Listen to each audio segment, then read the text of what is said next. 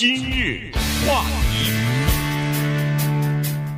欢迎收听由中讯和高宁为你主持的今日话题。在二零零七年，就是十四年前呢，塔拉希尔他呃刚生了儿子哈，三天之后，儿子出生三天之后呢，有人打电话给他，说是要不要以你儿子的名义在银行里头开一个账户啊？开一个账户呢，我给你免费的啊，没有任何条件，我给你一千块钱。放在你的孩子的这个账户里边，他听到这个电话之后呢，一开始都认为这是个这是个诈骗集团吧？这个这是是不是一个骗局啊？他现在回回想起来，当时是这么想的。后来呢，他反正不管怎么样，还是被对方说动了，于是还真的开了一个账户。然后过了一个月以后，银行寄来一张这个每个月不是有 statement 吗？都有这个月报表吗？寄来以后，果然，哎，看他儿子的这个账户里边真的有人存了一千块钱。好，今天我们就跟大家来讲这样的一个故事。这个不是骗局，这个是十四年前在 Oklahoma 进行的一次社会实验，就是给那个贫穷的家庭、低收入的家庭，他们的孩子在出生的时候就给他们建立一个账户，呃，就是银行账户，里边存一千块钱。看看这个一千块钱，讲好了，这个是一千块钱，是给孩子长大以后上大学用的，叫做种子基金啊。嗯、所以呢，看看这个种子基金一千块钱，对这些低收入和贫穷的家庭以及他们的孩子，到底会产生什么样的影响？是，当然呢，刚才说的这位 Braylon Deadman 呢，他是一个黑人啊，他也是非常穷困。这个 Braylon Dedman。是三天，啊，刚出生三天就拿到的这一千块钱，但是他的母亲呢是一个挣扎在贫困线的一个黑人，所以一晃呢十四年过去了。我们但凡有过这种利息的概念的人都知道，如果把一个一千块钱放在银行里，放差不多得放十八年嘛，对不对？等到他高中毕业，十八十九年，那他就有相当的涨幅嘛。对不对？对，而且关键是在这儿，不是说这个孩子啊，我在你一生出来的时候，我给你开一个一千块这样账户，再也不往里放了，你家长还可以往里放啊，对，对不对？啊，关键我是开了以后啊，刺激你往里放，人就有的时候是这样的，你这个账户没有呢，他苦哈哈的，他也不会想，可是，一旦放了这个钱以后呢，你可能往里放个二十，对，五十，对不对？等到孩子三岁的时候，再放个七十块钱，就这么小小的往里放一点儿，放一点儿，你就有了这个意识。当然，这有一个刚才说的巨大的先决条件，你买巧克力是不行的，也就是这个钱你是不能动的，只能让这个孩子，这这个跟银行也说清楚的，你取的也取不出来，只能让这个孩子到上大学的时候，支付跟大学教育相关的。什么课本啦，什么学费啊，甚至是住宿啊，什么这就支付这个相关的费用。这个呢是美国的一个大型的社会实验。这个跟我们之前讲的杨安泽的 UBI，就是呃全民基本收入一千块钱，有异曲同工之妙，或者是一个相同的理念，就是我给你钱，你根本不用做任何的投入。我给你钱，我帮助你。我给你钱的原因是，因为一个社会是建筑在平等的基础之上。可是刚才我们上一节讲过的，平等这个字在你的身上永远不会发生，因为你已经比别人倒退了很多了。你要追赶，可是你的条件，如果我不给你钱的话，你应该是永远追赶不上的。这个呢？在美国的很多州都有，加州都有啊。美国的很多，我们今天就跟大家讲讲这个代号叫做 SEED，四个英文字的缩写，正好是英文种子的意思，它是凑起来的啊。呃，正好是这个意思，就是种子金或者种子基金到底有用没用？赞成是怎么赞成？反对是怎么反正？而且这么一晃十几年过去了，已经看到一些好坏的结果嘛。哎，我们看一看这些具体的例子以及。未来政府会在这方面又做哪些事情？对，呃，这个事情呢是呃圣路易斯一个华盛顿大学啊一个社会学家他提出来的一个点子，然后呢就在 Oklahoma 开始进行一个全面的试验。呃，在全面试验的过程当中呢，他们挑选呃一千三百个家庭。呃，做这个试验就是给他们每个孩子出生的时候就给他们一千块钱，然后呢又挑了一些基本上和他们的情况是差不多的哈，是同一个收入阶层的一些家庭，然后呢也邀请他们参加这个计划，但是呢政府就是这个研究基金啊没钱了，所以就不给他们钱，然后再看看这些孩子家庭和那些家庭。以及还有一些别的家庭之间，到底通过长期的，比如说十年、八年之后，到底会有什么样的影响？就一半人是疫苗，一半人是盐水，对 对不对？基本上是这样子。嗯。然后结果发现，这个影响其实还是蛮大的。就是说，呃，得到政府，这不是政府了，这是一个研究基金啊。得到这个基金呃赠送的一千块钱存到你孩子的银行账户的时候，这些家庭呢？他有了比较积极的反应。首先，他们就发现这些家庭更容易往这个账户里头存更多的钱，因为我们都知道，低收入的家庭或者是中等收入的家庭，实际上每每个月要想省出一点钱呢是不容易的。有省的一点钱，他会花在其他娱乐啊，花在其他的方面。但是，如果有了你这个儿子的教育账户的话，他会愿意把那个多出来的一点钱，哪怕是几十块、一两百块，他都愿意存到那个呃儿子的这个或者是子女的这个呃教育金里头哈。所以呢，这是一个好的方面。另外一个好的方面就更明显了，就是他们的子女从小的时候就有意识，包括他们的父母，就是说我这个孩子长大以后要上大学，嗯，因为我已经给他存钱了。哎，你为了上大学，你高中就不能辍学啊？啊，对啊，对不对？对，又保证了高中的毕业率，同时呢，给他们提供了一个很大的能够上大学的潜力。这个顺便说一下呢，跟过去啊一直有的，可能现在还有的叫“五二九计划”是不太一样的。呃，“五二九计划”呢是银行投资公司提供给你的这样的一个储蓄计划，是你出钱。那么，对“五二九计划”没人给你出钱，然后呢，你不不能取。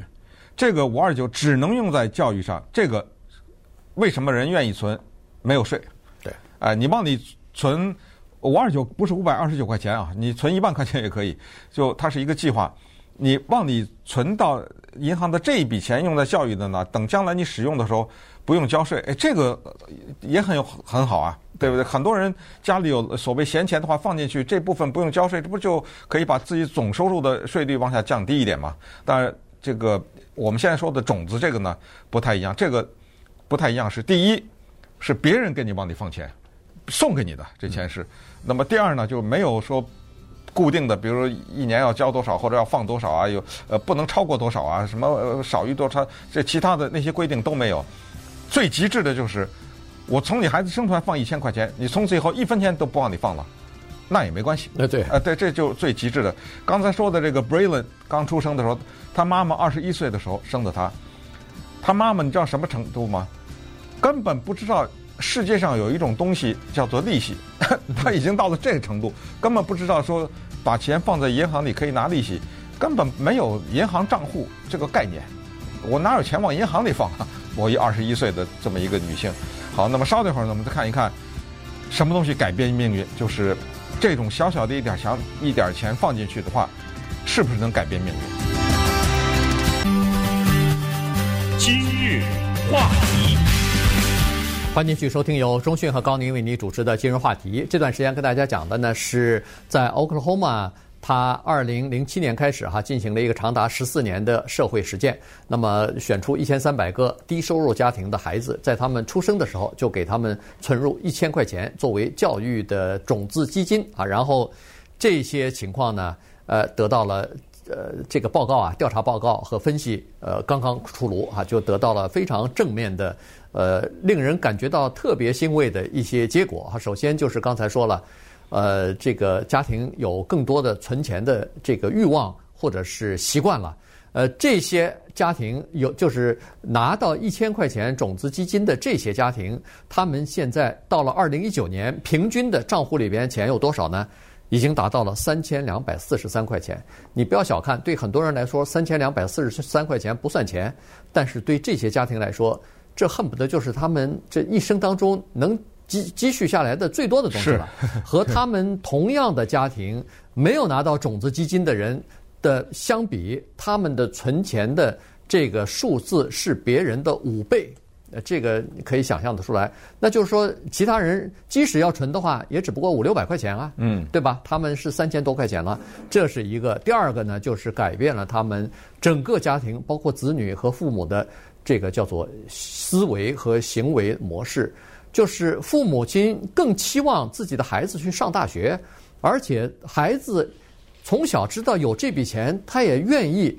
去上大学，这个是非常了不起的一个改善，因为我们都知道，在美国接受高等教育以后，才是跨入中产阶级，恨不得是一个必经之路了。嗯，如果你只是初中毕业、高中毕业的话，那么你可以想象得出来，将来你即使找工作的话，也是那种低收入的工作居多，那你就一辈子都赶不上人家受过高等教育的这些子女和这一代人，所以。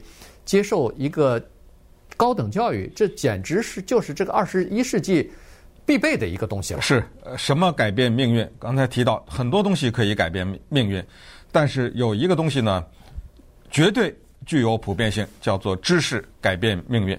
呃，这就是为什么多年以前李嘉诚啊在中国大陆投资了一个电影项目啊，由顾长卫导演的系列的短片。